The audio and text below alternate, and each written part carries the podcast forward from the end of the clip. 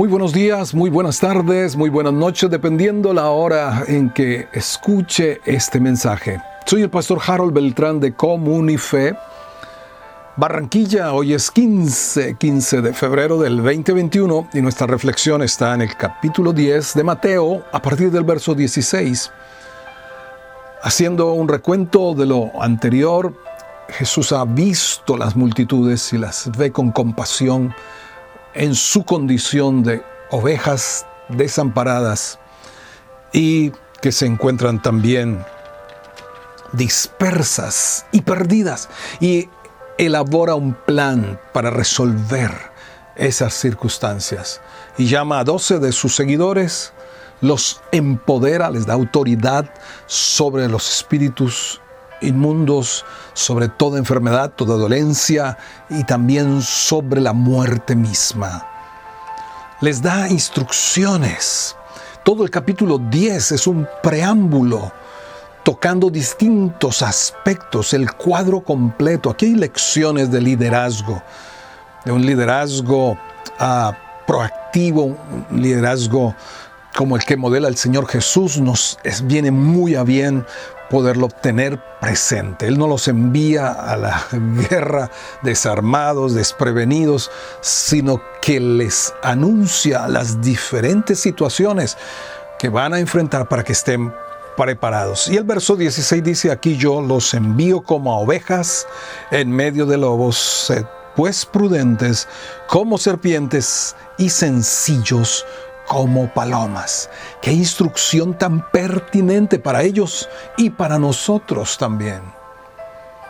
Ese respaldo del cielo, ese respaldo y esa autoridad no se les suba a la cabeza.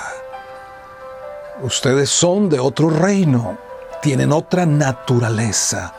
Sean sencillos, sean humildes, pero también prudentes. Así podrán navegar Así podrán atravesar las dificultades y los podrán llevar delante de autoridades civiles, religiosas, los podrán llevar allí cautivos, prisioneros, pero dice, yo estaré con ustedes. No se preocupen que van a hablar. El Espíritu mismo hablará por ustedes. Wow, esto me hace pensar de Esteban el primero de los mártires que registra la escritura, y en el capítulo 7 del libro de los Hechos, cómo el Espíritu habló por Esteban y a todos sus perseguidores, les dio un panorama de la vida de Israel desde el Antiguo Testamento. Y esas palabras finales, Padre, no les tomes en cuenta su pecado. Cuando lo estaban apedreando, fueron clavadas en el corazón de un joven llamado Saulo que se convertiría perseguidor de la iglesia, pero el Señor lo alcanzaría y vendría la conversión para ser el apóstol Pablo. Ahora dice el Señor que si fueran perseguidos en una ciudad, huyan a otra ciudad.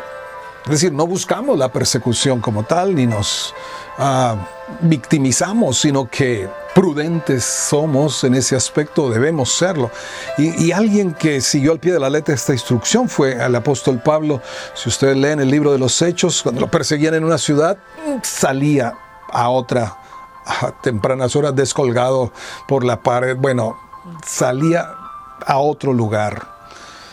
Nosotros tenemos como una meta de vida el ser como Jesús. Y aquí en el verso 24 dice, el discípulo no es más que su maestro, ni el siervo más que su Señor. Bástale al discípulo ser como su maestro y al siervo como su Señor. Si al padre de familia llamaron Belcebú, cuanto más a los de su casa. Jesús le está advirtiendo a ellos todas estas cosas. Por si alguno quisiera decir, bueno, yo no voy más, yo me quedo tranquilo en casa. Pero todos los que aspiramos a ser como Jesús debemos tener en, el presupuesto de que vamos a sufrir eh, persecución de algún tipo, que vamos a tener resistencia de alguna forma. ¿Por qué? Porque estamos encarnando el reino de los cielos la luz, el reino de los, hijos de luz, que empieza a penetrar, que se está moviendo y avanzando, y luego las tinieblas no se van a quedar de brazos cruzados permitiendo este avance.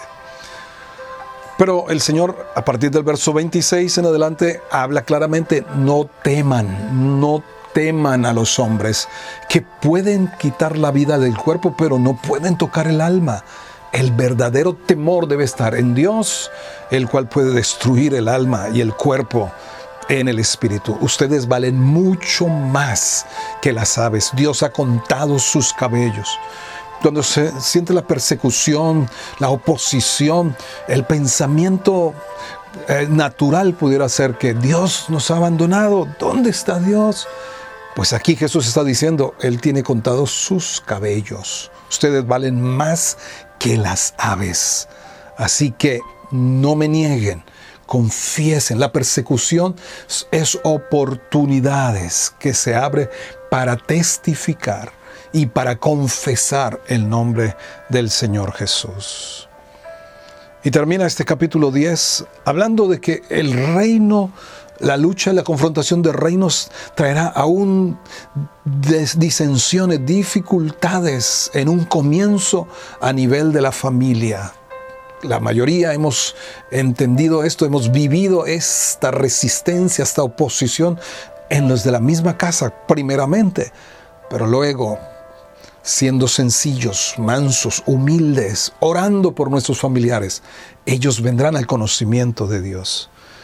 Y recuerden, habrá recompensa por lo que cada uno representa. Habrá recompensa para aquel que dé un vaso de agua, por sencillo e insignificante que pareciera un vaso de agua, Dios no dejará recompensar a esas personas.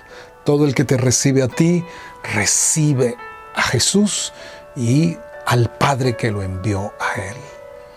Que frente a las circunstancias de persecución, de oposición, frente a todo lo que venga, tengas presente que el Señor estará contigo, fortaleciéndote, alentándote, animándote para perseverar hasta el fin y poder ser salvo. El Señor te bendiga, te guarde, aliente tu corazón para no retroceder y no negar su nombre delante de nadie.